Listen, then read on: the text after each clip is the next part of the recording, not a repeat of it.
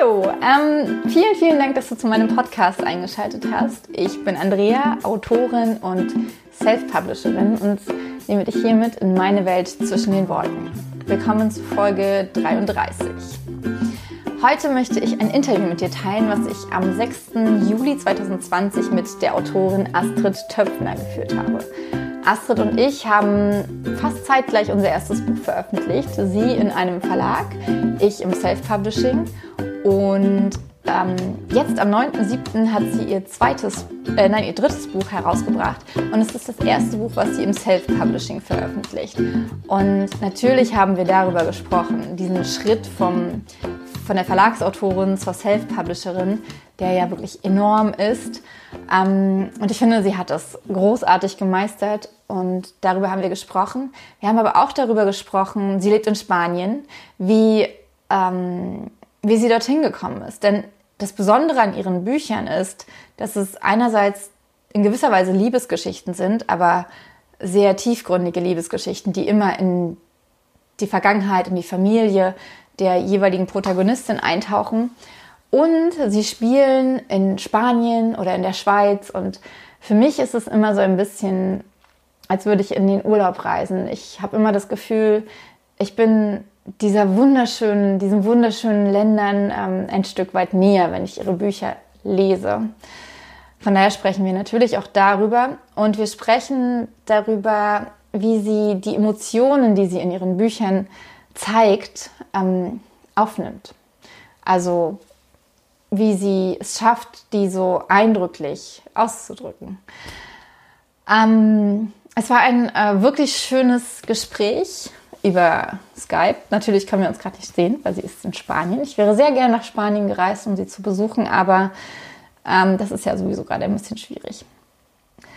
Trotzdem, wir hatten eine Menge Spaß und ich hoffe, dass, dass du diesen Spaß auch hast, dass ähm, du einiges mitnehmen kannst. Ich habe viel über sie gelernt, was ich vorher nicht wusste, obwohl wir relativ engen Kontakt haben. Und ja, jetzt wünsche ich dir ganz, ganz viel Spaß dabei. Wenn du ähm, von diesem Podcast keine Folge verpassen möchtest, dann klick jetzt auf Abonnieren. Hallo, liebe Astrid. Wie schön, dass du hier bist Hallo. in meinem äh, wunderbaren Podcast. Du bist meine zweite richtige Interviewpartnerin, weil Freier von Korf zählt irgendwie nicht. Und ich bin äh, tatsächlich sehr aufgeregt, muss ich sagen. Ja, ich auch. Ähm, mal kurz meine Notizen. Da. Ja, liebe Astrid, ich kann mich noch äh, richtig gut daran erinnern, als ich dich das erste Mal live gesehen habe in Frankfurt. Und ähm, wir kennen uns da schon ungefähr ein Jahr ähm, über WhatsApp und Instagram und so weiter. Und dann hast du vor mir gestanden und ich habe dich so krass anders wahrgenommen. Du warst irgendwie so aufgerichtet, so selbstsicher und ähm, das war irgendwie total cool, dich so zu sehen. Und dann habe ich letztens einen, ähm, einen Instagram-Post von dir gefunden, wo du irgendwie so genau das Gegenteil sagst. Der ist vom 13. Juni. Und warte mal, ich habe das hier aufgeschrieben. Ähm, da hast du geschrieben, warum wird eigentlich selbstsicheres Auftreten so oft mit Arroganz gleichgesetzt und abgestraft? Kannst du dich noch erinnern? Da hast du, ähm, das war irgendwie so eine ja. Challenge, ich glaube Authors Positivity. Und ähm, genau da hast du halt darüber geschrieben, ähm, wie toll sich dein Schreiben in den letzten Jahren entwickelt hat und wie, ja, wie gut du dich eigentlich selbst damit fühlst und wie, wie ja, selbstsicher du eigentlich bist, aber dass du trotzdem am Ende dich fragst, ob das überhaupt okay ist, so über dich zu sprechen. Und ähm, das ist halt eine Frage, die ich mir selbst total oft stelle, ob es okay ist, mich gut zu fühlen als Autorin, also wirklich gut genug zu fühlen, qualitativ gut genug zu fühlen. Und ähm, was ich dich fragen wollte, ist, dass du das tatsächlich glaubst, dass äh, selbstsicheres Auftreten mit Arroganz gleichgesetzt wird. Also ähm, oder dass es vielleicht eher unsere eigene Angst ist, dass wir einerseits halt so wahrgenommen werden könnten, arrogant, ähm, oder die Angst, dass jemand unsere Selbstsicherheit irgendwie enttarnen könnte, dass der irgendwie so dahinter guckt und die so abgräbt und dann merkt, da steht ja eigentlich gar nichts hinter, hinter dieser Selbstsicherheit. Ähm, ja, ich glaube, das ist so ein bisschen beides. Ich habe halt sehr oft die Erfahrung gemacht, ähm, früher, so in meiner Jugend, äh, dass ich als arrogant eingestuft worden bin. Warum? Weil ich halt eher, ich bin ein relativ stiller Mensch. Ich höre immer zuerst gerne zu, ohne mich groß einzumischen. Und lustigerweise wurde das von den Leuten als, äh, als arrogant eingestuft. So dieses, dieses, sie fühlt zu gut oder sie fühlt sich besser als andere. Und ähm, das hat sich dann bei mir so geprägt, dass ich dieses, dass ich das gleichgesetzt habe. Eine selbstsicher Auftreten wird als arrogant wahrgenommen. Aber ich denke, es ist doch auch irgendwo so eine Art Selbstschutz. Das stimmt schon. Dass man ähm, sich eher zurückgezogen zeigt, also oder ist die Arroganz ein Selbstschutz? Also Nein, nein, nein, die Arroganz an sich, ich meine, es ist ja eben, es kommt als arrogant rüber, was er, aber dieses, dieses selbstsicher Auftreten ist in meinen Augen oft ein Selbstschutz, also vielleicht gar nicht wirklich echt, ja, weil ich, ich werde sehr oft als so selbstsicher wahrgenommen. Ja, das genau, das war auch mein Eindruck. Aber ich kenne dich halt auch so. Ähm, ich finde, dass man über WhatsApp und so weiter oftmals mehr von sich zeigt, als wenn man sich so in Natura sieht. Und ähm, da hatte ich halt, also ich hatte jetzt nicht das Gefühl, dass du unsicher bist, ähm, aber ich kann es auch gar nicht so genau in Worte fassen. Es war einfach dieser, du hast so wahnsinnig äh, sicher und klar und einfach da und äh, so groß auch auf mich gewirkt. Du bist natürlich auch groß, aber ich weiß nicht. Also es war halt äh, so ein cooles Bild einfach von dir. Ja, ich freue mich, ich freue mich total, dass es so rüberkommt. Ich glaube, das ist so eine gespaltene Seele in meiner Brust, weil ich, ich bin eigentlich auf der einen Seite sehr, sehr selbstsicher, aber auf der anderen Seite dann wieder absolut unsicher. Und irgendwie mhm. ist das immer so ein, so ein Kampf in mir. Und mal, ich glaube, wenn ich halt professionell auftreten muss, also von einer Kamera oder bei einer Lesung oder so, dann habe ich das relativ gut unter Kontrolle, weil ich, ich habe auch Schauspielunterricht genommen und ähm, also früher, jetzt nicht deswegen oder so, aber das, das damals, das hat mir schon sehr geholfen, sage ich jetzt mal, zu kontrollieren, wann ich wer bin oder wann ich welche Seite von mir zeige, sage ich jetzt mal. Ähm, ich bin, ich habe auch überhaupt kein Problem, sage ich jetzt mal, vor vielen Leuten zu sprechen oder eine Lesung zu halten, weil da einfach dieses dann kommt eben so dieses selbstsichere Schutzschild wie irgendwie auch vor. Und dann aber im, im Freundeskreis zum Beispiel bin ich dann wieder extrem ruhig und schüchtern. Also es ist, ich weiß, es sind wie zwei Seelen. Also so krass. Das kann ich mir gar nicht vorstellen. Ich bin, ich bin die, die ruhige. Ich bin die, die am Rand sitzt und zuhört und dann ab und zu was einwirft äh, ins Gespräch und dann sofort denkt so, oh, Gott, Wirklich? Was habe ich denn jetzt schon wieder für einen Blödsinn gesagt? ähm, und was würdest du sagen, woher kommt das? Also, weil du so eine Rückmeldung schon bekommen hast oder einfach. Woher? Ähm, ich, ähm, ich bin einfach relativ ruhig, sage ich jetzt mal. Also, meine ganze Familie ist sehr ruhig. ähm, und dann kommen halt wahrscheinlich auch noch ja gewisse so Ablehnungstraumata ähm, aus der Kindheit dazu, so also Freundeskreis oder eben nicht Freundeskreis und ja solche Sachen halt. Also ich glaube, das das spielt schon irgendwie auch noch eine Rolle, so dieses Achtung, was du sagst und Achtung, wer du vorgibst zu sein oder ja, weil dann mögen sie dich nicht mehr oder überhaupt nicht. Also ja, also dieses Zugehörigkeitsgefühl, das hat mir als mhm. Kind sehr oft gefehlt, weil ich da also das typische Mobbing-Opfer war. Und ja? Oh, das, krass. ja, total. Und das bleibt irgendwie. Ob man will oder nicht, irgendwie bleibt es. Egal wie man sich entwickeln möchte, wie sehr man vorwärts kommen möchte, irgendwie bleibt das immer so ganz wenig bestehen, finde ich. Ja, man, ähm, diese wenn ich jetzt nicht Kindheit, aktiv drüber nachdenke oder so. Hm, genau. Ja. Spannend.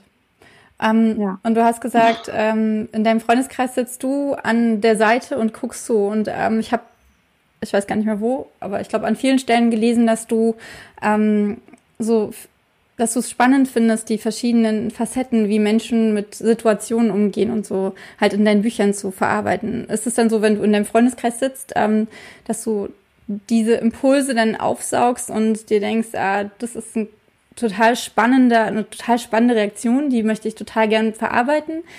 Ähm, um mal wieder aufs Bücherthema jetzt zu kommen. Oder überhaupt mal aufs Bücherthema zu kommen. Ähm, ich glaube nicht, dass das jetzt so ein bewusster Prozess ist. Also ich höre halt schon sehr, sehr viel und sehr genau zu und ich schaue auch, wie die Leute reagieren, aber das ist jetzt nicht, dass ich im gleichen Moment denke, uh, daraus könnte ich irgendwie eine Story machen, sondern das, ich speichere das alles unbewusst ab. Und, und dann, dann irgendwann mal, wenn du schreibst, kann ich das hervorholen. Genau. Und das holst du dann auch davor. Also wenn du, wenn du schreibst und über bestimmte Situationen schreibst, fällt dir dann manchmal ein, ah, das war in der Situation, da kann ich mich noch dran erinnern, da hat der und der sich so, oder kommt das eher unbewusst? Ähm, beides, beides.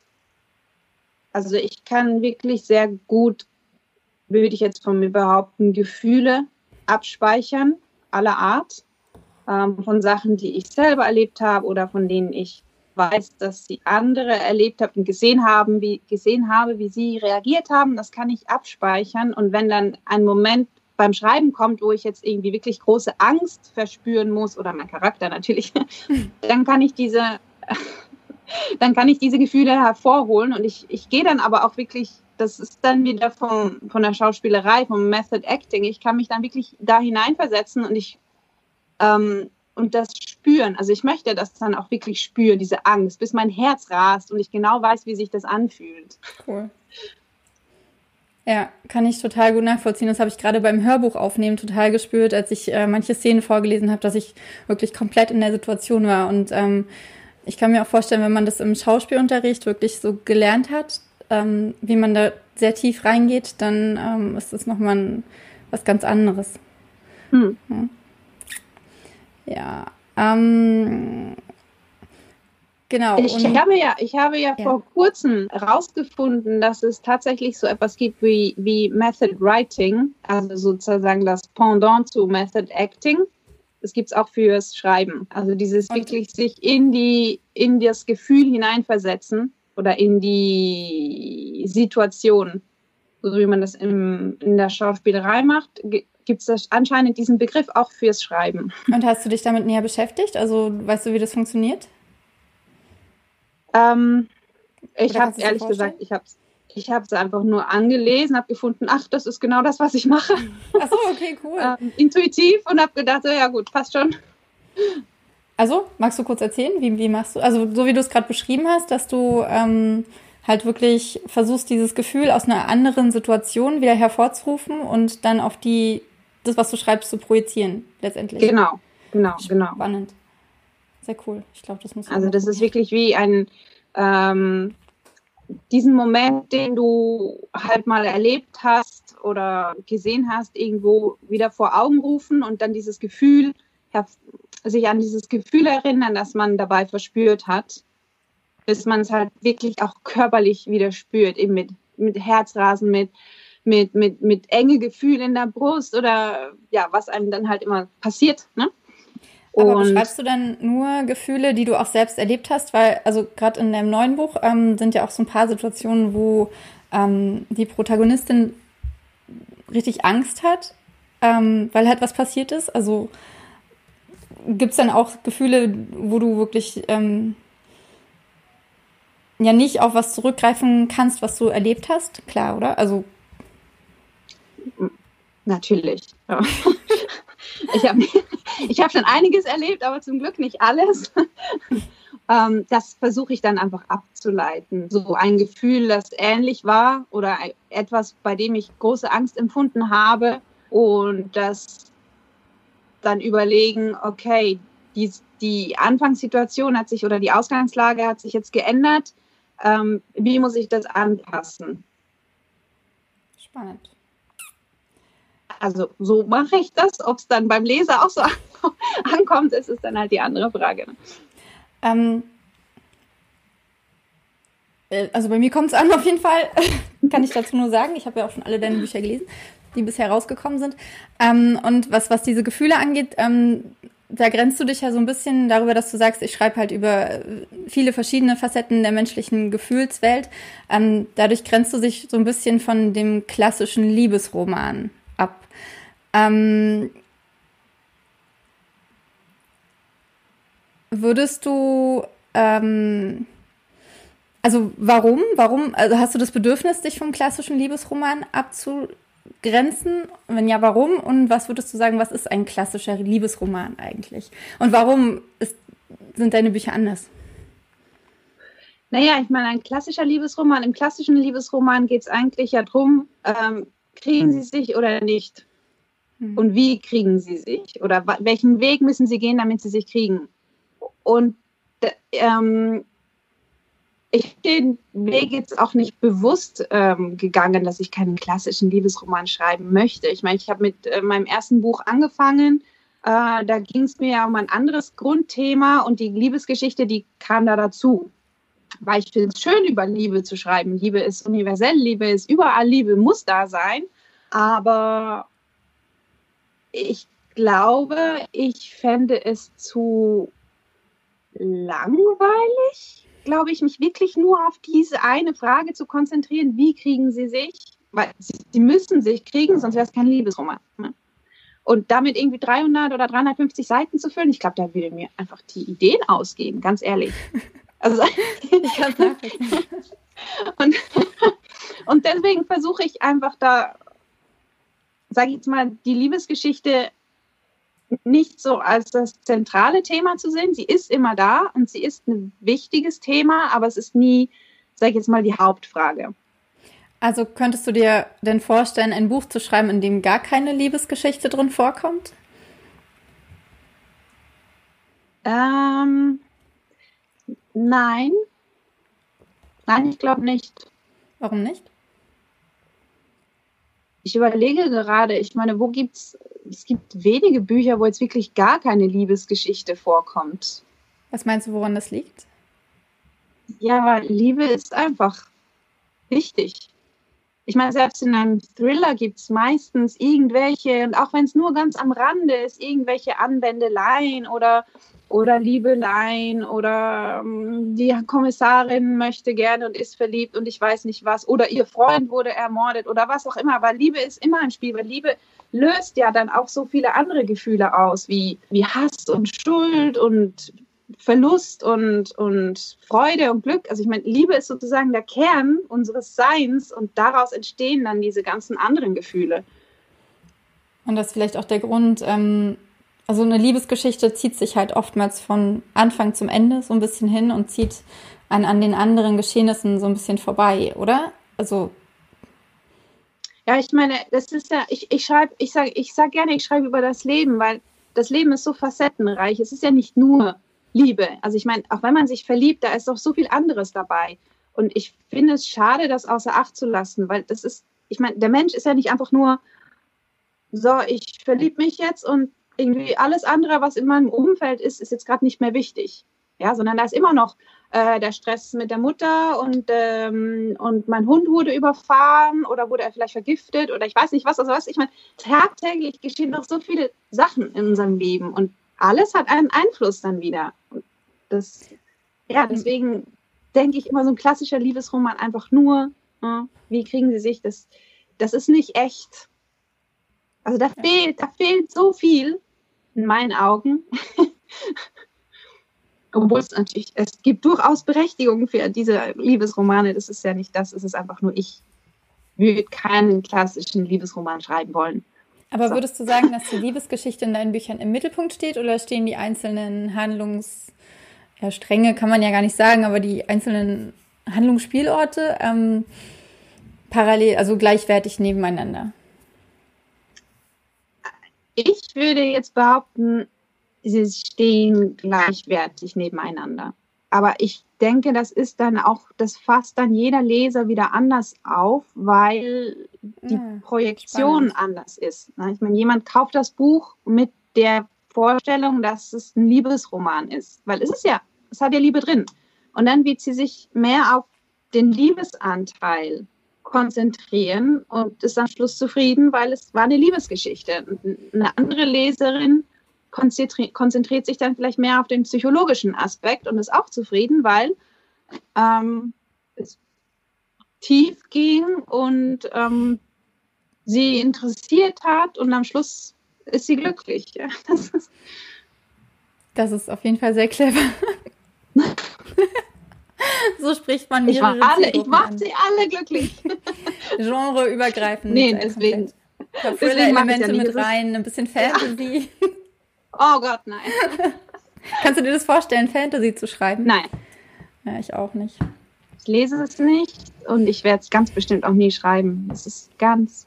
Ich habe es nicht so mit Elfen und Trollen und so Zeugs. Aber ähm, als Teenager hast du surreale Geschichten oder surrealistische Geschichten geschrieben, habe ich gelesen über dich oder gehört. Ähm, ja.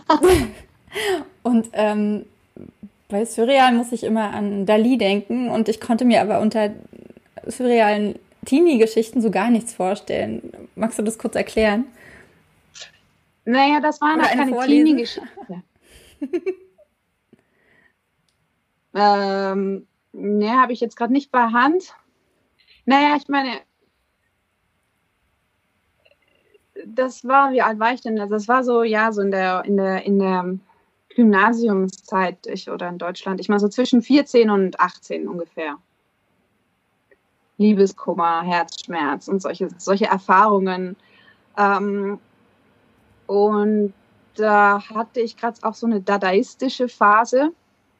Also Dadaismus ist ja so ein bisschen surreal, Kunst, eine Kunstform, ähm, die ein bisschen ins Surreale geht.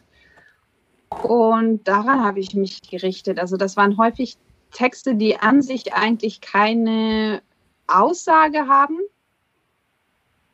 und kein, also auf jeden Fall keine, sage ich jetzt mal, lineare Struktur, okay. ähm, sondern das war, sehr stark mit Wortspielen und mit Rhythmus solche Sachen.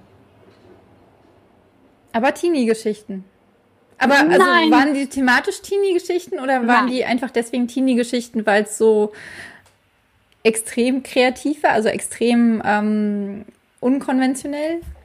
Ja, ja. Ah, okay, ich dachte, ich weiß. also es waren keine Teenie-Geschichten aller X und Y finden sich und treffen sich. la Bravo Love Story. Nein, nein, nein, nein, nein, gar nicht. Also das waren Gab's eigentlich in der Schweiz die Bravo, ja, oder? Ja, ja, klar. Ja, klar. Es war, waren inhaltlich, inhal eigentlich inhaltslos. Es ging hauptsächlich um den Ausdruck und um das Spiel mit den Worten und dem Rhythmus und ja. Mein gesagt, Deutschlehrer fand sie unglaublich gut aus irgendeinem Grund.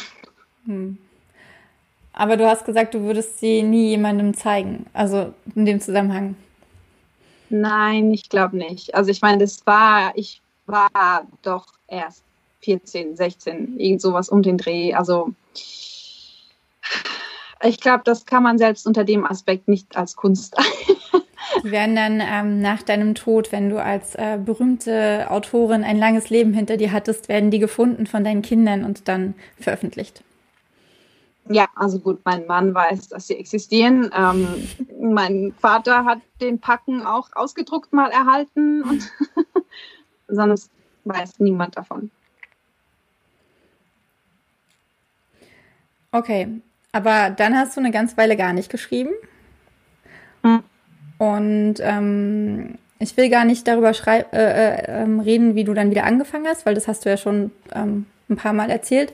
Äh, was ich ganz spannend fand, ähm, in dem ähm, in einem Podcast mit äh, Emilia De Luca, meine Lesung heißt der, hast du ähm, erzählt, was ich total cool fand, dass äh, du die Inspiration für dein zweites Buch aus dem ähm, durch die Hausaufgaben von deinem Sohn bekommen hast. Ähm, und zwar hat er eine Hausaufgabe über Schmetterlinge ähm, gehabt. Und genau. in diesem Buch, äh, dieses Buch hat, das ist sein zweites Buch, ähm, das hat einen, einen Bezug zu einem wahren Ereignis. Ähm, in, dem, in deinem neuen Buch ähm, geht es da, der neues Buch hat mit Feuer zu tun und es spielt 2005. Und was mich total gewundert hat, gibt es einen Grund dafür, dass es ausgerechnet 2005 spielt, weil es ja 15 Jahre zurückliegt. Also haben diese, ähm, diese, diese Feuer einen realen Bezug? Oder? Ähm, nein, nein, nein. Also es gab äh, ein ziemlich großes Feuer tatsächlich hier vor einigen Jahren, ich aber 2012. Aber 2005, das weiß ich gar nicht. Nein, da war ich ja schon hier, da gab es kein Feuer. Ich weiß jetzt gar nicht, ich habe mich jetzt gerade selber gefragt, als du gesagt hast, äh, hat es einen, einen Grund? Äh, ich glaube, der Grund war einfach, dass ich die Jugend von ihnen, also von dieser Clique, anfangs der 90er Jahre platzieren wollte. Ah, okay. das war's. Ich, hab, ich glaube, ich kann mich jetzt nicht mehr genau daran erinnern, aber ich glaube, das war so ziemlich der Grund. Und äh, warum würdest du meinen, dass du es deswegen dort platziert haben wolltest? Vielleicht, weil ich, ja, weil ich da meine eigenen Erinnerungen auch an die Jugend da so ein bisschen rein transportieren wollte. Und das war so mehr oder weniger um den Dreh rum. Bin ja keine 20 mehr. Ich auch nicht. Und ähm, ja, das hat auch so ein bisschen hier mit der, mit der dörflichen Infrastruktur zu tun. Also das ist ja hier, wo ich wohne, das ist so ein bisschen auch der, die Vorlage für das Dorf. Und ich wollte mich einfach gerne ein bisschen daran orientieren, wie das dann auch aussah zu der Zeit. Und das musste dann so ungefähr um den Dreh rum sein. Spannend. Ähm, und ähm, dieses Buch ist ja außerdem das erste Buch, was du nicht in einem Verlag rausbringst und dann ja auch wahrscheinlich, also logisch, ähm, auch nicht mit einer Agentur zusammen rausbringst, also wirklich komplett alleine, richtig? Mhm. Mhm. und du bist froh darüber oder eher nicht so? Weil das klang jetzt ja, gerade. Ja? Ich bin, ich, bin, ich bin froh darüber, dass ich das Buch überhaupt rausbringen kann. Und ähm, Self-Publishing war jetzt einfach der einzige Weg, äh, dieses Buch dieses Jahr noch zu veröffentlichen. Sonst hätte ich erst wieder einen Verlag suchen müssen und das ist ja im Moment auch nicht gerade unbedingt einfach. Um, Im Moment, also glaubst du, dass es im Moment schwerer ist? Aus, also aus welchen Gründen? Mm, naja, so was ich halt auch von meiner Agentin gehört habe, ist es, haben viele Verlage immer noch Kurzarbeit und die Manuskripte ah. stapeln sich tatsächlich. Die Verlage äh, haben Kurzarbeit, auf, krass. Ja, gut, das ist das, was sie mir sagte. Hm. Kann ich, äh, weiß ich nicht, ob es stimmt. Aber ähm, ja, ich wollte einfach unbedingt dieses Jahr ein Buch rausbringen und ich habe ja welche in der Schublade. Also ich fände es schade, ich hätte es schade gefunden, jetzt einfach zu sagen, so, und ich, ich schreibe jetzt einfach das vierte und das fünfte und das sechste Manuskript und warte und warte und warte, bis dann irgendwann mal ein Verlag das Gefühl hat, mein Buch würde passen. Ähm, ja, und ich habe ja genug Vorbilder in der Self-Publisher-Branche, dass ich gesagt habe, gut, ähm, wenn es andere können, dann kann ich es auch. Und ja, wenn ich es nicht probiert habe, dann weiß ich nicht, ob es funktioniert oder nicht. Also ich bin dann schon oft so der Typ, der sagt, ja, ich muss es wenigstens mal probieren. Und danach kann ich dann sagen, es ist was für mich oder nicht oder es hat geklappt oder nicht. Aber wenn ich es nie probiere, dann ja, dann weiß ich es ja nicht. Und wie fühlt sich's an? Also Fühlst du dich ähm, sicherer oder unsicherer, weil du einerseits ja alles in der Hand hast selber, aber andererseits halt alles in der Hand hast? Also. ja, ähm, total unsicher. Also wirklich, wirklich ganz fest. Ich bin nervöser als vor meinem Debütroman. Wir müssen dazu sagen, ähm, wir nehmen dieses Interview am 6.7. auf und am 9.7. kommt das Buch raus. Richtig, also es ist ja. wirklich kurz vor zwölf und ja.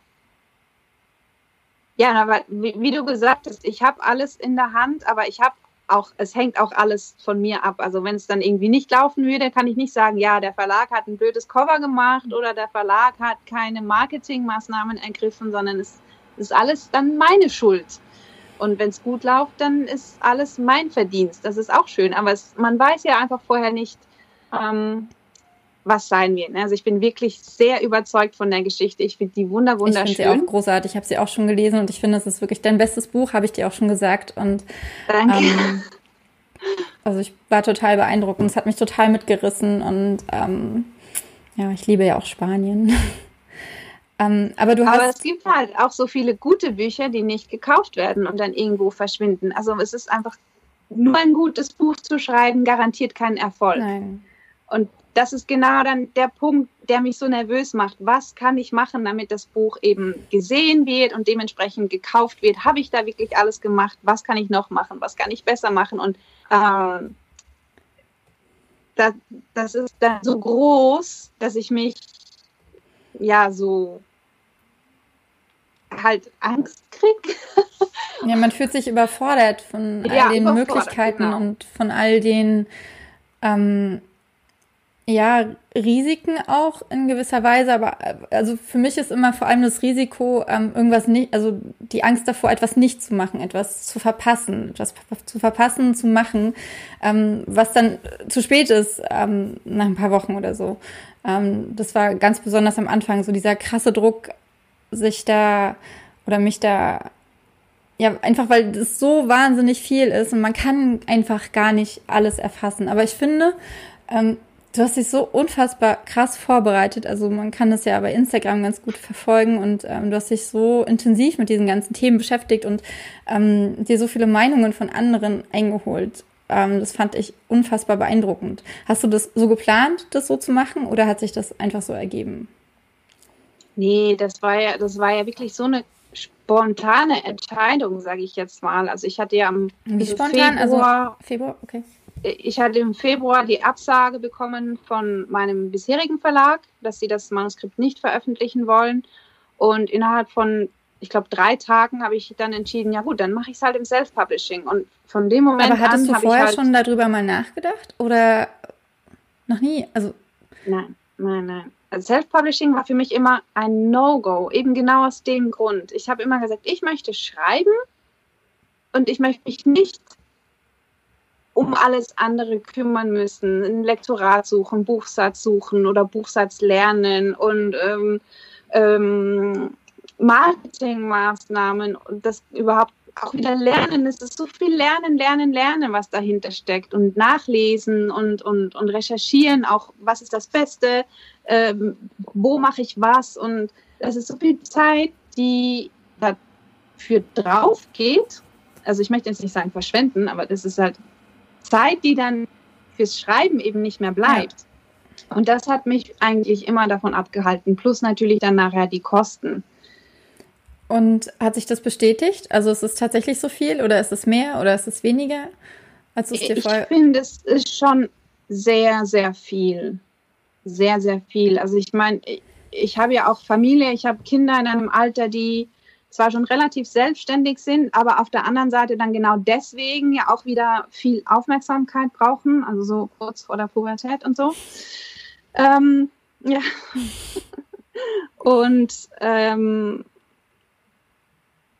ja, das, ich habe schon gemerkt, dass ich sehr, sehr viel weniger zum Schreiben gekommen bin, aber dann trotzdem das Gefühl hatte, nicht genug Mhm. für Self-Publishing gemacht zu haben. Also das ist echt so, ich hätte wahrscheinlich noch x tausend Bücher und lesen können und Tutorials schauen können und habe es aber nicht zeitlich einfach nicht auf die Reihe gebracht, weil ich halt noch schreiben möchte und eine andere Arbeit nachgehen muss oder darf und dazu noch das nächste Projekt schon überarbeite und vorbereite. Und es ist einfach, ja, Zeitmangel. Also ich bräuchte irgendwie Aber, so einen 48-Stunden-Tag. Hm. Wenn du den gefunden hast, sag Bescheid. Aber ähm, würdest du sagen, dass ähm, das jetzt vor allem deswegen so viel ist, weil du es halt das erste Mal so gemacht hast? Würdest du sagen, dass es beim nächsten Mal ähm, einfacher ist? Ja, ich denke schon. Also das, das sind ja viele Sachen, die musst du einfach einmal wissen und dann geht es beim zweiten Mal einfacher oder schneller. Also ich meine, man muss sie natürlich immer noch machen, aber man diese ganze ein, das ganze Einfuchsen jetzt in eine Materie hat man schon hinter sich. Mhm. Also man hat ja schon gewisse Kontakte, man weiß, bei wem man ähm, das Lektorat macht, mit wem das Korrektorat gut funktioniert hat. Man hat wahrscheinlich schon eine gewisse Basis an Testlesern. Ähm, auch was die Marketingmaßnahmen angeht, weiß man ja schon mehr oder weniger so, okay, das funktioniert besser ähm, Amazon Werbekampagne einrichten, bin ich jetzt gerade dabei. Reinster Horror für mich. ähm, ich freue mich auch schon drauf. Beim nächsten Buch wird es einfacher. Es ist, ja. Ähm, aber möchtest du es denn nochmal so machen oder bist du schon auf der Suche für die anderen Projekte nach, weiterhin nach Verlagen? Nein, ich habe jetzt, ich habe ja noch zwei weitere Manuskripte fertig geschrieben und ich habe die vor kurzem aus meinem Agenturvertrag ausgelöst, um sie dann auch im Self-Publishing zu machen. Spannend. Also wie, wie warum? also weil diese zwei Manuskripte jetzt seit einem Jahr äh, bei Verlagen liegen. Ach so, also sie versuchen schon seit einem Jahr die ähm, an die Verlage zu bringen. Okay. Genau. Und irgendwie heißt, also die Rückmeldungen sind halt so, ja, Spanien verkauft sich nicht oder diese Epoche interessiert uns nicht oder aber ich habe es doch nicht lesen können, so nach einem Jahr und irgendwann mal denke ich, ja gut, dann, ähm, weißt du was, was soll ich denn jetzt noch mal ein Jahr warten? Ja. Ähm, dann mache ich es einfach selber. Spanien interessiert die Leute nicht. Das finde ich äh, super spannend und überhaupt total unverständlich, denn äh, ich liebe Spanien. und ja, Spanisch ist, äh, und alles, was eine Aussage, die habe ich von zwei Verlagen angehört. Echt? Ja. Aber mit ohne Begründung? Also. Ja, einfach Spanien, die Spanien interessiert die Leser nicht so in dem Stil. Die eine, die eine sagte mir tatsächlich, sie könne persönlich mit Spanien nichts anfangen und deswegen wolle sie auch keine Bücher verlegen, die in Spanien spielen. Hatte vielleicht, vielleicht hatte sie mal was mit einer Erfahrung, ich weiß es nicht. und keine Ahnung. Und ja, die andere meinte, Spanien verkauft sich nicht. Da dachte ich mir so, ja. Ich werde es dir zeigen, es verkauft sich schon. Auf jeden Fall. Also es ist auf jeden Fall was, was ich nicht nachvollziehen kann und auch nicht unterschreiben kann. Und ich glaube, dass es extrem viele Menschen gibt, die sich einerseits halt für Spanien, äh, als Spanien, aber halt sowieso auch für äh, Bücher interessieren, die halt nicht in Deutschland spielen. Also ähm, klar, deine Bücher spielen nicht in Deutschland, weil du mit Deutschland ja eigentlich gar nichts am Hut hast, weil du bist in der Schweiz geboren, richtig? Und hast ja. deine Wurzeln aber in Dänemark und äh, Österreich. Und ähm, aber gehalten hat es dich ja ganz lange nirgendwo. Also du schreibst, dass du halt äh, Tourismuskauffrau geworden bist, damit du reisen konntest, richtig? Ja. Und wo warst du überall? ich bin sehr viel gereist. Nur beruflich um, oder ähm, auch so? Nein, eigentlich fast mehr privat, tatsächlich. Also ich war in, ich habe in, in England gelebt, ein paar Monate. Ich hatte damals schon auf, in Barcelona gelebt. Ich hatte auf den Kanaren gearbeitet. Ich habe in Mexiko gearbeitet. Ich habe in Los Angeles gelebt. Und dann habe ich einfach noch, ja, ich war, ich war an so vielen Orten. Ich war in Australien, ich war in Südafrika, ich war in, in Skandinavien, ich war auf Hawaii, ich war auf Kuba, ich war ähm, in fast jedem europäischen Land. Ich war noch nie richtig in Asien, muss ich sagen. Warum nicht? Weiß nicht. Hat mich irgendwie nie so richtig ge gezogen. Angezogen. Interessant. Ähm, aber hängen geblieben bist du dann in Spanien. Und warum? Die Liebe. Die Liebe. Die Liebe. ähm, ja, könntest du dir denn vorstellen, also gibt es ein Land, das es dir genauso angetan hat wie Spanien? Also hat Spanien es dir nur wegen der Liebe angetan oder könntest du dir vorstellen, auch in einem anderen Land zu leben? Ähm, naja, gut, ich habe mich jetzt schon recht hier eingelebt nach 15 Jahren. Ja. Aber ich hätte jetzt ehrlich gesagt auch nichts dagegen, wieder in der Schweiz zu wohnen. Also ich muss ganz ehrlich sagen, ich finde, ich fühle mich so wohl in der Schweiz und ich finde das ein richtig, richtig schönes Land auch. Mhm. Jetzt, früher wollte ich immer weg dort, hat man ja gesehen, deswegen bin ich auch so viel gereist. Ah. Hast du da in einer großen Stadt aber gewohnt oder auf dem, auf dem Land? Auf dem Land. Ah, okay. Auf dem Land, aber gut angeschlossen. Okay. Also ideal. Und ja, also wir hatten auch immer wieder mal so ein Gespräch zurückzugehen in die Schweiz. Ähm, aber irgendwann mal waren die Kinder zu groß und dann haben wir mhm. gesagt, ach, die sind jetzt so gut verwurzelt hier, das wäre Unsinn, sage ich jetzt mal, die dort rauszunehmen. Da sind wir geblieben. Und ihr bleibt auch. Für die nächsten ja, paar Jahre bestimmt. ja, wer weiß, gut. Ja, mal schauen, was so passiert, ne? Ich glaube, es ist für viele Autoren tatsächlich der Traum, irgendwie ähm, vom Schreiben zu leben und dann irgendwie nach Spanien zu ziehen, um dort nur noch Bücher zu schreiben. Also. Naja, noch kann ich ja nicht vom Schreiben leben. Aber du schreibst in Spanien, also du hast schon mal die Hälfte des, des Traums ja. erfüllt. Die Hälfte des Weges ist schon geschafft, ja, ja. Mhm. Der Rest kommt jetzt. Ich hoffe es. Ähm, bei Spanien kam mir dann noch die, ähm, die Frage, du sprichst natürlich richtig gut Spanisch, oder? Ja. Natürlich. Ähm, hast du mal darüber nachgedacht, deine Bücher ins Spanische zu übersetzen? So als Hirngespinste sage ich jetzt mal ja. Ähm, also ich rede schon fließend Spanisch.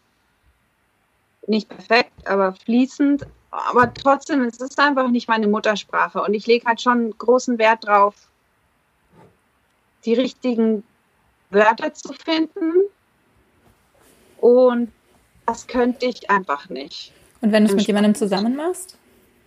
Ja, das wäre wieder was anderes, aber so Übersetzungen, ich meine, so ein ganzes Buch zu übersetzen, das geht nicht. Ähm, da müsste ich ja jemanden finden, der zweisprachig ist eigentlich perfekt zweisprachig, damit die Person dann halt auch mhm. wirklich das erkennt, was ich schreiben möchte und dann dementsprechend korrigieren kann. Ach, im Moment steht das echt nicht auf der Liste. Würdest du sagen, dass die ähm, Spanier äh, viel lesen? Weil es hat mich total überrascht. Ich habe letztens gehört, dass ähm, in den USA genauso viele Menschen äh, äh, als Leser bezeichnet werden können wie in Deutschland. Nicht prozentual gesehen, sondern absolut betrachtet. Und die USA haben ja äh, viermal so viele Einwohner wie, wie Deutschland. kannst, kannst du sagen, wie das in Spanien ist? Weißt du das? Oder was ist dein Gefühl? Keine Ahnung. In deiner Umgebung lesen die Leute eher viel oder eher gar nicht? Oder Nee, kann ich echt nicht sagen, aber ich habe jetzt nicht das Gefühl, dass ich sehe jetzt die Leute nicht so häufig mit einem Buch in der Hand, muss ich sagen. Aber es ist, es ist aber vielleicht, vielleicht liegt es auch daran, dass wenn die Spanier rausgehen, dass die auch rausgehen, um sich mit anderen zu treffen, oder dann hat ja. man ja erkannt. Also hier spielt sich das Leben schon ähm, auf der Straße ab. Ich fand es total faszinierend, ähm, dass es mehr spanische Mutter Muttersprachler gibt als englischsprachige Muttersprachler. Natürlich gibt es insgesamt mehr englischsprachige Menschen, weil, also über eine Milliarde und Spanier, glaube ich, irgendwie 700 Millionen oder so. Aber ähm, das fand ich total krass. Von daher, ich glaube schon, dass ich das, ähm, also wenn die Leute auch viel lesen, da ist natürlich dann viel Lateinamerika, ne? und das kann man dann ja wiederum gar nicht einschätzen. Nein, also da kann ich gar keine Daten dazu liefern. Nee, ich hätte es nur interessant gefunden, weil wenn man die Sprache so gut spricht, dann. Ja. Ich überlege halt schon äh, lange, meine Bücher ins Englische zu übersetzen, äh, übersetzen zu lassen. Also ich würde mir das auch nicht zutrauen, egal wie gut mein Englisch ist. Aber ähm, das ist halt dieser Kostenfaktor und alles neu aufbauen und es sind schon. Ja, das ist natürlich das andere. Du kannst ja nicht ein Buch übersetzen und dann einfach sagen, so, hier, Mal. Amazon.es und dann läuft es von selber. Das ist, wissen wir ja beide, das funktioniert nicht so gut und dann. Mhm. Nicht so gut, nee. Ja. Ein bisschen. So, meine Mutti hat das Buch gekauft und ähm, das war's. Ähm, du sagst, dass Bücher dein Lesen, Leben sind und das ist ja klar, merkt man ja. Also deswegen schreibst du ja auch Vollzeit und ähm, das Lesen dich glücklich macht. Und ich äh, wollte dich fragen, was du denn gerne liest. Also liest du Bücher, die so ähnlich sind, wie du sie schreibst? Oder liest du auch mal quer in ganz andere Genre? Oder wie ist das? Ich lese tatsächlich sehr gerne zeitgenössische Literatur. Von, das heißt, welches Buch hast du zuletzt gelesen? Äh, deins. Also, bist du schon fertig? Ja. Echt? Das, hast, das, das sagt sie mir nicht. Gestern Abend, dazu gibt es dann später ein Feedback. Na toll, jetzt bin ich hier voll aus dem Konzept gebracht. Okay, also, ähm. Und ja. äh, was habt ihr denn davor gelesen? Ähm, wie hieß denn das? Niemand verschwindet einfach so oder so. Wie hieß Von? das? Kann ich dir nicht sagen. Hm. Ist aber ähm, Literatur, also jetzt nicht Genre, sondern das, was man so halt so unter ja, halt höhere Literatur versteht, war dann auch irgendwie so. Und ist da deine Liebesgeschichte drin? Da war eine Liebesgeschichte drin, die allerdings schon vorbei war, als das Buch anfing. Es war okay. etwas. Kein Happy End also. Ich hatte mir sehr viel mehr erwartet, muss ich sagen. Hm. Ähm, aber das ist ja häufig so bei diesen, sag ich jetzt mal, literarischeren Werken. Mhm. das da muss einen halt genau auf einen Nerv treffen, ne? Wenn das ähm, kenne ich auch. Ja, es ist halt sehr viel schöne Sprache, das ist gut und recht, aber ganz häufig ist halt eben inhaltlich, finde ich, es fehlt der so Plot, es da. fehlt so der rote Faden. Dann, ähm. Genau, also ich war, ich war am Ende des Buches genauso schlau wie am Anfang, ja, weil mhm. es hat es hatte auch gar keinen Abschluss. Es war dann irgendwo einfach fertig und ich so, Blätter, Blätter, hallo? Wo ist das? Drei Seiten vergessen. Und, aber ich, ich, lese trotzdem ab und zu gerne solche Bücher, weil ich mich einfach auch gerne inspirieren lasse ne, von, ja, der, von der Sprache und toll. einfach so auch ein bisschen, sag ich jetzt mal, Übungsliteratur. Ne? Aber es ist dann oft so, dass ähm, von diesen Büchern, also von den Autoren keine weiteren Bücher rauskommen, oder? Kann das sein? Das äh, ja, ich muss sagen, jetzt, also ich, ich kann mich auch nicht mehr an den Namen erinnern, ähm, ob das jetzt, ich war auf jeden Fall keine bekanntere mhm. Autorin. Aber gut, sonst lese ich eigentlich querbeet. Also ich mag auch gern ab und zu mal ein leichteres Buch, dann wieder ein bisschen was Humoristisches. Ich lese zwischendurch auch ganz gerne Thriller. Mehr so die psychologischen, nicht so die blutrünstigen. Mhm. Und ja. Also was ich nicht lese, ist eben Fantasy. Habe ich nicht so. Auch kein Harry Potter? Nein. Zu meiner Schande, ich muss gestehen, ich habe Harry Potter nie gelesen. Ich habe es meinem Sohn versucht anzudrehen, aber der will es auch nicht lesen. Meiner hört die Hörbücher schon zum zweiten ähm, Mal. Ja, ne, ich muss, ich muss zu meiner Schande gestehen und zu meinem großen, großen Schmerz, meine Söhne lesen keine Bücher. Ich, äh, ich kann es mir nicht erklären, aber sie hören, sie lesen einfach nicht gerne. Das äh, ja. Ist auch schwierig, wenn da jemand gar kein Interesse dran zeigt, dann das also es, Lesen ist halt auch was, was man nicht aufzwingen will, ne? Genau, das macht ja keinen Sinn. Also du kannst jetzt nicht einfach dem Kind sagen, so jetzt liest das Buch. Wenn er es dann nicht gerne macht, dann vergraust du ihn höchstens mhm. noch mehr. Also das kann sich immer noch entwickeln. Ich gebe die Hoffnung nicht auf. Ja.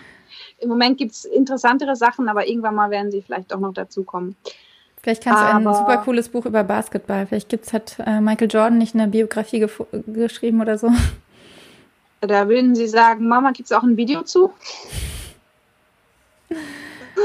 äh, auf jeden Fall liest ja. du viel. Ähm, und bist, würdest du sagen, dass du über das Lesen auf, also genau, mal ein bisschen ähm, von einen Schritt zurück, ähm, seit ein paar Wochen oder Monaten wirst du ja nicht nur als Autorin, sondern auch als äh, Lektorin ähm, zu finden und zu haben. Yeah. Und wie bist du dazu gekommen? Also bist du dazu gekommen, weil du selber viel schreibst oder weil du selber viel liest oder warum? Also erzähl mal. Ähm, ich glaube, das ist so eine Mischung aus allem. Also ich bin, ähm, ich war immer schon das, was man in der Schweiz ein Tüpfli-Schießer nennt oder auch in Deutsch ein Korinthenkacker. Äh, wie heißt es auf Schweizerdeutsch? Tüpfli, Tüpfli. Schießer. Tüpfli ist ein Tupfen, also ein mhm. Punkt, ne? Und Schießer, naja, scheiße, ne? Tüpfli, Schießer. Oh. Ich habe einfach überall Fehler gefunden. Ich habe, das ist etwas, das springt mir einfach ins Auge. Wenn ich Bücher lese, Zeitung lese, immer. Wenn ein Fehler ist, dann dann sehe ich den. Und dann muss ich ihn eben auch korrigieren. Das äh, hat mich auch ab und zu mal so ein bisschen unbeliebt gemacht. Echt? so bei in der, ja, in ja, der so Schule gemeinsame Vorträge. Okay. Ähm, du musst meinen Teil nicht korrigieren. So, aber da steht doch. Äh, Ich kann es extrem gut nachvollziehen. Bei mir ist es inzwischen auch so, wenn ich ein ganz normales Buch lese. Ich le- lese gerade ähm, ein Tagebuch von einer äh, äh, von einem jüdischen Mädchen, was äh, von Deutschland nach äh, nach Ecuador geflohen ist. Und ähm, das ist halt quasi direkt abgedruckt, ne? Und ich will immer mit meinem Finger, ich lese es halt als Buch, ich will mit meinem Finger da drauf klicken und irgendwie markieren, weil ich in letzter Zeit auch so viele Bücher Test lese und mir wirklich auch so viele Fehler immer auffallen und ähm, ich will dann immer so. ja, aber lustigerweise beim eigenen Buch fallen einem diese Fehler nicht. Dafür ist man ja betriebsblind. Aber bei anderen Ja. funktioniert das irgendwie. Ich dachte Und ja, beim Hörbuch sprechen würden mir die Fehler mehr auffallen. Es sind mir auch welche aufgefallen. Aber jetzt hat äh, äh, Jona, unsere gemeinsame Korrektorin, Lektorin, ähm, trotzdem noch super viele gefunden. Ja, das ist das. Und, und es wird nachher immer noch welche haben. Also es ist, Ja. ich sage immer, es gibt kein Buch, in dem keine Fehler vorkommen. Narnia. Ich muss immer wieder dran denken, dass ich in Narnia noch Fehler gefunden habe. Und dieses Buch ist halt einfach mal 70 Jahre alt. Yes, ich habe einen Fehler gefunden. Es waren sogar drei. Aber es kann natürlich auch am. Nee, wobei, die Übersetzung ist ja auch extrem alt. Also. Ja, genau, Lektoratsservice. Ähm, Ja, ich habe ich hab ja auch eigentlich, als ich angefangen habe zu schreiben ähm, und noch absolut keine Ahnung hatte von, wie schreibt man überhaupt ein Buch oder wie schreibt man überhaupt irgendwas anständig, ähm, habe ich mich ja bei einem Schriftstellerforum angemeldet im Internet und war dort einige Jahre sehr aktiv. Und äh, dort lag halt das Haupt, Hauptmerk, Hauptaugenmerk, ja, Hauptaugenmerk Hauptaugenmerk. darin, ähm, eigene Texte einzustellen, die dann andere gelesen und kommentiert haben und dann halt vice versa. Also man konnte dann Mhm. die Texte anderer lesen und äh, seine Kommentare dazu abgeben. Und diese Textarbeit, erstmal hat sie mir extrem geholfen und zweitens fand ich die dann eben auch bei den anderen super interessant, ähm,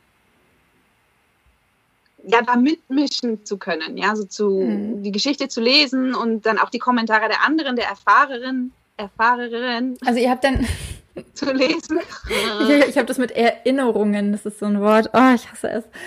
Ähm, also du konntest auch sehen, was die anderen äh, korrigiert bzw. lektoriert hatten. Ja, das ist natürlich mega spannend zu sehen, genau, auch genau. Ob es die gleichen Anmerkungen sind und so, ne? Richtig. Und da hat, da hat man einfach mit der Zeit oder ich einfach so ein Gespür entwickelt, auch überhaupt für die Geschichte, für Spannungsbogen, Charakterentwicklung und so. Und mir hat das total Spaß gemacht. Und ja, das da kann, ich ja jetzt im Lektorat alles miteinander äh, verbinden. Diese, dieses Rauskitzeln aus dem Buch, eben, dass dieser Spannungsbogen gut ist und die Charakter sich anständig entwickeln, dass alles logisch ist und kongruent und alles Mögliche und dann eben auch noch die Fehler und das ist, äh, das ist für mich das halbe Paradies. Paradies. Und ähm, lektorierst du jedes Buch oder würde es auch Bücher geben, die du ablehnst? Also zum Beispiel Fantasy? Äh, natürlich, ich meine, ich finde es, ich fände es, glaube ich, ein bisschen schwierig, einen Fantasy-Roman zu lektorieren, da ich, weil ich sie ja nicht lese. Ne? Ich kenne mich da echt nicht aus, ob es jetzt da Besonderheiten gibt. Ähm, deswegen konzentriere ich mich schon hauptsächlich auf die Genres, in denen ich mich auskenne, in denen ich selber schreibe oder eben auch sehr viel lese. Aber normalerweise macht man ja auch immer vorher ein Probelektorat. Und da sehe ich Mhm. auch, ob äh, der Text, sage ich jetzt mal, mich anspricht oder Und ob, er er überhaupt schon, passt? ob er zu mir passt, ob er weit genug ist überhaupt schon fürs Lektorat oder eventuell so vielleicht noch mal eine Überarbeitungsrunde braucht. Ähm, und, und Wann merkst du das? Also was würdest du sagen, woran merkt man, ob der nochmal überarbeitet werden müsste vor dem Lektorat? Naja, ich meine, erstens, wenn ich meine, wenn man schon auf den ersten 20 Seiten nicht erkennt, worum es geht in der Geschichte zum Beispiel, oder ähm, äh, der, das erste Kapitel die Vorgeschichte des Protagonisten erzählt, die irgendwie für die Story überhaupt nicht relevant ist, außer irgendwo ganz weit hinten, so als Rückblende, halt der Aufbau der Geschichte. das erkennt man, glaube ich, schon relativ gut in den ersten 20 Seiten, 10, 20 Seiten, ob das überhaupt rüberspringt, der Funke. Und, Und dann muss man halt abschätzen, ist das etwas, was man jetzt im Lektorat verbessern kann oder sollte der Autor vielleicht da noch einmal ein bisschen in sich gehen? Und was sagst du denn dem Autor? Weil ich kann mir vorstellen, gerade bei Erstautoren, ähm, die lassen sich von sowas dann auch schnell abschrecken, dass sie, äh, also, ja. Ich, hat, ich hatte diesen Fall jetzt selber noch nie, zum Glück, aber falls mir das passieren würde, ich meine, ich, ich muss, da hole ich kurz ein bisschen aus, als ich mich damals mit Wie Nebel in der Sonne für Agenturen beworben habe, bekam ich ja erstmal eine Menge Absagen. Und dann bekam ich eine Mail von meiner jetzigen Agentur, die zwar meinte, das äh, Manuskript wäre nicht agenturreif, aber sie sähe ein großes Potenzial drin und wenn ich es überarbeiten würde, dann würde sie es sich nochmal anschauen. Und ähm, ich war natürlich so, oh, sie findet es gut, so halbwegs auf jeden Fall. Und ich habe dann nachgefragt, so, ja, welche Punkte müsste ich denn überarbeiten? Weil ich hatte doch, wo soll ich denn anfangen? Ich hatte keine Ahnung. Und sie hat sich dann wirklich hingesetzt und mir äh, eine A4-Seite vollgeschrieben mit den Punkten, die ihrer Meinung nach noch vertieft, verbessert oder ausbaufähig waren. Und das hat mir natürlich extrem geholfen. Ich ja. habe mich da wirklich hingesetzt, habe das ganze Ding nochmal äh, überarbeitet und äh, Resultat war, dass ich dann den Agenturvertrag bekommen habe und das Buch veröffentlicht wurde. Und das war für mich einfach eine Riesenhilfe. Und genau das Gleiche würde ich dann eben auch mit Autoren machen, die mir etwas geben, was ich noch nicht reif genug finde fürs Lektorat. Also wir reden ja noch nicht über eine Agentur, dann Verlag, aber fürs Lektorat. Und ich würde dann genau das Gleiche machen. Ich würde sagen, ich würde einfach auflisten, so genau wie es mir möglich ist, woran es liegt, dass diese Geschichte noch nicht reif ist für ein Lektorat. Ich meine, Lektorat heißt ja, das ist das, was du nachher veröffentlichen möchtest. Und wenn da einfach schon was fehlt, dann hast du nachher weniger Chancen, dass das Buch was wird. Und ich sehe ja das Lektorat auch als, als Hilfe. Ich möchte anderen Autoren damit auch helfen. Und wenn ich Ratschläge oder Tipps geben kann, dann, dann möchte ich das machen. Cool. Das ist echt. Ähm, ich kann mir vorstellen, dass, ähm, dass es da einige gibt, die halt lieber den Auftrag annehmen und ja, rausholen, was sie rausholen können. Und ähm, aber das ist ähm, ja, ich laufe natürlich damit immer Gefahr, dass der Kunde, dass der Autor, die Autorin dann nachher sagt so, mm, okay, alles klar, ich suche mir einen anderen. Ähm, ja, das, aber die, die bleiben, die bleiben dann halt auch bei dir. Ne? Also. Aber es gibt dann vielleicht auch welche, die, die mir dafür dankbar sind und dann immer wieder kommen. Also das, wie gesagt, ich bin erst noch am ne? Anfang. Ich habe noch keine Ahnung, wie sich das dann entwickeln wird. Ich drücke dir auf jeden Fall sehr die Daumen. Danke. Äh, wir sind tatsächlich am Ende. Ich habe allerdings noch ähm, Boah, ein schon? paar. Ja, schon. Ich glaube, wir sind schon bei einer Stunde. Krass. hm. ähm, ich habe eigentlich drei letzte Fragen immer, aber da ich ja gerade ähm, mein neues Buch auch bald veröffentliche und es da ja ums Spielen geht, ähm, wollte ich dich fragen, ob du heute schon gespielt hast. Ähm, In welcher Form auch immer. Es kann, das können die kleinsten Sachen sein. Äh, ich habe heute höchstens an der Lautstärke meines Autoradios rumgespielt. Und hat es Spaß gemacht? Nein. Hast du dabei irgendwas gelernt? Dass der eine Radiosender mir nicht gefällt. Ähm, nein, ich habe heute nicht gespielt. Ich habe heute noch nicht mal mit meinen Kindern gespielt, weil die sind morgens im Moment gerade aus dem Haus und dann kamen sie nach Hause und dann sind sie mit meinem Mann ins Schwimmbad gegangen. Also ich habe die heute noch gar nicht richtig gesehen. Okay, also heute war spielfrei sozusagen. Heute war spielfrei. Ich bin leider, ich bin tatsächlich nicht so der Spieltyp. Ja, ich finde es halt auch, ähm, also ich versuche halt auch immer irgendwie Situationen zu finden, in denen ich es machen kann. Heute habe ich zum Beispiel mit meinem Sohn, ähm, da haben wir vom vor, vor der Drogerie auf meinen Mann gewartet und dann sind wir einfach gesprungen. Also hin und her gesprungen, sowas halt. Aber so, ähm, ich finde es auch schwierig, da wirklich jeden Tag die Situation zu finden. Deswegen habe ich mir das jetzt halt auch ganz fest vorgenommen, weil ich mich so intensiv beschäftigt habe damit in dem Buch. Mhm. Ähm, da ist mir irgendwie klar geworden, wie wichtig das ist. Ja, ja, ich glaube, wenn ich mit meinen Kindern plötzlich vom Supermarkt auf und ab hüpfen würde, die würden. äh, ich kenne dich nicht. Wie alt sind die? Neun und zwölf. Neun und zwölf. Weil ich habe das vor ein paar Jahren mit meinem Neffen gemacht, da war der auch neun. Ja. Da haben wir vom Krankenhaus gewartet und da sind wir so Stufen hoch immer gesprungen und der fand es total cool. Aber Neffe ist halt auch noch was anderes als Sohn. Söhne. Ja, vielleicht. Ich weiß nicht. Ja. Aber ab und zu denke ich mir, sollte ich öfters mal wirklich ein Spiel machen mit ihnen. Das stimmt ja. schon. Also wir sind jetzt nicht so die Familie, die sich dann abends hinsetzt und irgendwie noch so nee. ein Tischspiel macht. Ja, auch nicht. Was wir spielen dann halt mal ein Spiel. habe mit meinen Eltern. Ja. Ich habe immer gesagt, wenn ich Kinder habe, dann werde ich ganz viel mit ihnen spielen. Mhm. War nichts. Aber ich habe heute mit, äh, mit Ton gearbeitet mit meinem Sohn. Das war auch cool. Habe ich gesehen. Ja, stimmt.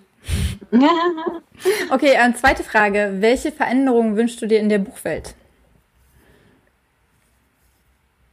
Ähm, dass, naja, dass Self-Publisher mehr wertgeschätzt werden, also dass Bücher generell mehr wertgeschätzt werden, aber auch die von Self-Publishern, weil das, die Arbeit dahinter ist ja meistens die gleiche. Und das ist dann schon ein zweiter Wunsch, ähm, einfach, dass der Mindestpreis für E-Books hochgesetzt wird. genau das gleiche hat Sandy auch gesagt. Ja, äh, das ist, glaube das ist so, das ist schrecklich. Das ist schrecklich, aber ich, mein Buch wird jetzt auch für 99 Cent an den Start gehen und ähm, ich schäme mich schon fast dafür, vor mir selbst. Du musst dich aber, dafür nicht vor dir selbst schämen. Letztendlich geht es ja darum, was insgesamt bei dir ankommt. Und naja, aber das ist ja nicht so viel bei 99. Ja, aber naja, nein, ich finde es einfach, einfach schade und ich finde die Argumentation der Leser dann eben auch so ein bisschen seltsam, die dann sagen, ja, aber ich erwerbe ja nur das Nutzungsrecht und nicht das Buch an sich. Ich sage, ja, aber die Arbeit dahinter ist doch die gleiche. Ich habe doch trotzdem monatelang an dem Buch geschrieben. Das Nutzungsrecht. Ja, aber im, im Sinne von, weil sie kein niederlädst.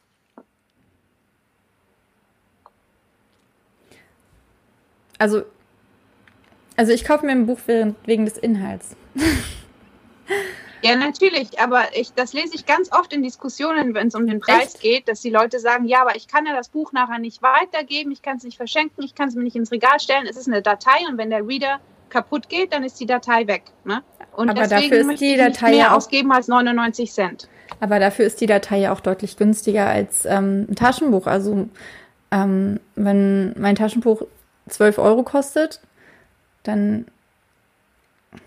Also tatsächlich habe ich das Argument noch nie gehört und das äh, schockiert mich gerade. Ich habe von den Lesern immer nur gehört, sie würden äh, definitiv mehr zahlen. Manche haben gesagt, äh, sie sind froh über die 99 Cent, weil sie sich tatsächlich nicht anders leisten könnten, so viel zu lesen. Und dann finde ich es vollkommen legitim, dann finde ich es total cool, wenn die Leute ähm, dadurch halt meinetwegen jeden Tag ein Buch lesen können ähm, und ihrem Alltag entfliehen oder halt überhaupt lesen und nicht äh, das Programm von RTL 2 und Co. unterstützen. ähm, aber das ist ein krasses Argument.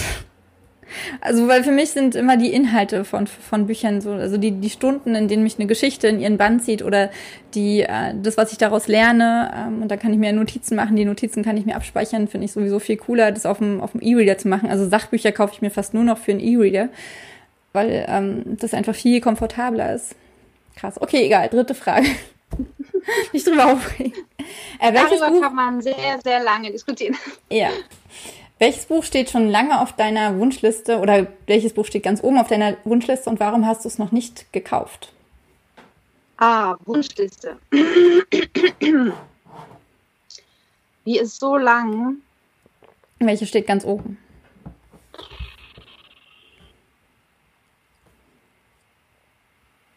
Ja, da hast, du, da hast du mich jetzt ganz kalt erwischt. weiß manchmal gar nicht mehr, wie die alle heißen. Geht's mir auch. Ah, was war kürzlich habe ich da bei, Instagram wieder das, das Cover gesehen, habe gesagt, so, oh Gott, das steht schon so lange auf meiner Wunschliste, aber ich weiß jetzt nicht mal mehr, welches es war. Ich, ich würde, ich würde, ich meine, ich habe ungefähr buff, 60 Bücher, die ich noch lesen sollte. Solltest, weil. Sollte, sollte weil ich sie schon habe. Achso. Oh. Weil ich, also, ja, die einfach schon auf meinem, auf meinem Stapel liegen, wie man da so schön sagt. Ähm, und dazu habe ich dann nachher ungefähr noch 5000 Bücher, die ich gerne lesen würde. Und da kommen halt täglich neue dazu. Also ich kann jetzt echt nicht sagen, was zu oberst steht, weil das das ist was tagesabhängig auch. ja. Okay, halten wir fest, ähm, es sind unfassbar viele. Und der ja. Grund, dass du das oberste noch nicht gekauft hast, ist wahrscheinlich einfach, weil noch 60 andere schon rumliegen. Ja, ja unter anderem. Und auch weil ich, ich meine, wie gesagt, ich, ich schaue da meine Wunschliste an, ich habe die auf dem Handy abgespeichert und dann denke ich mir so, ja, aber jetzt habe ich irgendwie gerade nicht so furchtbar Lust auf das, dann müsste ich eigentlich ja, das andere nehmen. Also die, die Positionen wechseln immer, dann immer. Man fügt immer Bücher hinzu und wenn man dann eins sucht, dann findet man doch keins. Ja. das ist so seltsam. Okay, äh, letzte Frage. Wahnsinn. Ähm, wofür bist du heute dankbar? Ähm, ja, ich glaube, ich bin eigentlich jeden Tag für das Gleiche dankbar, nämlich dass, dass ich und meine Familie gesund sind. Ähm, leider gab es letzte Woche hier im Dorf ein sehr, tragische, ein sehr tragisches Unglück. Die zwei kleine Kinder sind ertrunken, mhm. direkt am Strand. Oh, krass. Und ähm, ja, das hat mir einfach erneut wieder vor Augen geführt, dass ich unfassbar dankbar bin, dass meine Kinder gesund sind. Und das ist ja. eigentlich so das Hauptwichtigste überhaupt. Alles andere ja. steht hinten an. So geht es mir auch. Schön. Und natürlich, dass ich dieses Gespräch mit dir führen darf. Ja, ich bin auch super dankbar, dass du dir die Zeit dafür genommen hast und ähm, aus dem fernen Spanien zu mir gekommen bist. Ja. Äh, ich wäre gern zu dir nach Spanien gefahren für dieses Interview. Weiter Weg, wer weiß. Irgendwann mal machen wir ein Schrei Schreibcamp hier. Oh ja, unbedingt. Ganz, ganz, ganz, ganz, ganz, ganz unbedingt. Dann können wir alle sagen, wir sind Autoren und haben in Spanien geschrieben. Genau. ähm, wo findet man dich? Also in, in Spanien, also natürlich, aber ich meine eher virtuell. Ähm, naja, ich bin auf Instagram relativ aktiv, also ziemlich aktiv. Ich bin auf Facebook. Ähm, die Adressen sind ja dann, glaube ich, unten Genau, die sind in den Show Notes. Und ich habe auch eine Webseite, astrid-topfner.com. Die ist relativ neu, ne? Denn in dem Podcast von Emilia ja. De Luca hattest du die noch nicht. Nein. Die ist erst irgendwie seit, ich weiß nicht, sechs Wochen oder vier Wochen oder sowas online, also ganz neu noch. Und Genau, da gibt es natürlich auch einen super tollen Newsletter, für den ihr euch anmelden könnt. Und was erfährt man in deinem Newsletter, wenn man sich da anmeldet? Naja, meine Newsletter erzähle ich so ungefähr einmal im Monat oder alle drei Wochen mal ein bisschen was aus meinem Leben hier in Spanien, was gerade hier so abgeht. Ähm, wie es mit meinen Projekten aussieht, wie ich vorankomme, was ich gerade schreibe, welche Bücher ich lese oder eben gerne lesen möchte. Und ähm, ja, dann am Ende gibt es dann immer noch so einen kleinen Spanischkurs. Also wer immer ah, Spanisch cool. lernt. Ja, bring uns am doch Ende jetzt mal was. noch so ein äh, paar spanische Wörter. Dann bring uns doch jetzt mal spontan was auf Spanisch bei. Anda, vaya. Um, pues ha sido un gran placer estar contigo esta noche. Estar un gran, was? Placer. Es war ein großes Vergnügen. Ja, ja, ich habe es akustisch nicht verstanden. Na, sag's nochmal. Ha sido un gran placer estar contigo esta Grace? noche. ¿Grace? No. Gracias. Has, Ha sido un, un, un gran gracido. Pl pl placer. Blas. Ah. ähm, ich krieg's aber trotzdem nicht zusammen. Placero. Es ist ein etwas komplizierter Satz. Okay, lass mich etwas. Nein, ha sido un gran plas placero. Buchstabier mal. Placer. P-L-A-C-E-R. C-E-M. R. R. Placer. Ah. Placer. Ah. Ha sido un gran placer contigo esta noche. Estar contigo esta noche. Estar contigo. Ah. Weiter. Okay.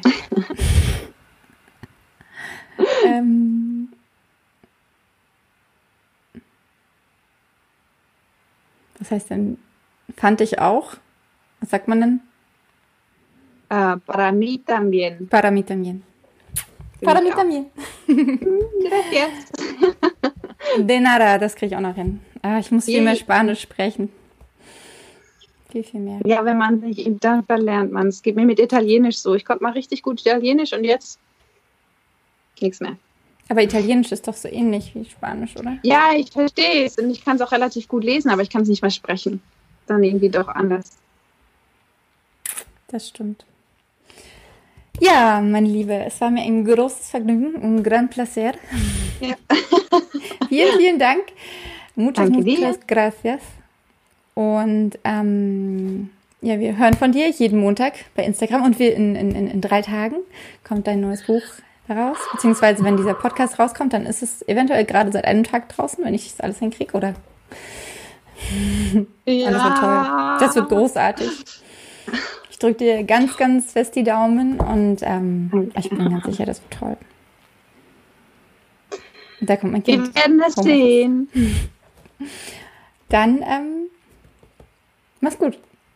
Danke, gleichfalls. Vielen Dank, dass ich da sein durfte. Danke dir.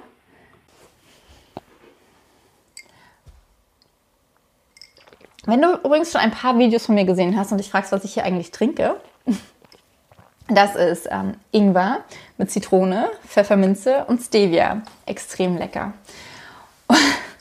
Und irgendwie taucht es ständig in meinen Videos auf. Deswegen dachte ich, erkläre ich mal, was das eigentlich ist. So, egal. Ich äh, hoffe, du hattest ganz, ganz viel Spaß bei dem Interview, hast was mitgenommen. Es war interessant oder auch spannend für dich zu erfahren, wie Astrid ähm, selbstsicher auftritt zum Beispiel. Das fand ich unheimlich spannend, aber auch die anderen Aspekte fand ich super interessant und ich hoffe, es ging dir genauso. Hinterlass uns gern Feedback, entweder unter diesem Post oder per private Nachricht oder per E-Mail. Du findest die Kontaktdaten von uns in den Show Notes. Und wenn du irgendwelche Fragen hast oder Kritik oder sonst irgendwas loswerden möchtest, dann tu das dort oder hier. Und wenn dir dieser Podcast gefallen hat, dann empfehle ihn gern an jemand anderem, der mir auch gefallen könnte. Abonniere ihn gern oder wenn du große Lust hast, gib mir einen Daumen hoch bei YouTube oder ähm, eine, ein paar Sterne bei iTunes. Es ist immer blöd, darum zu bitten, aber wenn das ist so unfassbar wichtig für die Sichtbarkeit von diesen ganzen Sachen und deswegen mache ich es halt trotzdem, auch wenn ich mir immer ein bisschen blöd dabei vorkomme. Aber egal. Ich hoffe, du hattest eine gute Zeit. Ich hoffe, du hast eine gute Zeit. Danke, dass du mich hörst und dass du mich liest. Ich wünsche dir, wie gesagt, eine gute Zeit. Mach's gut, deine Andrea.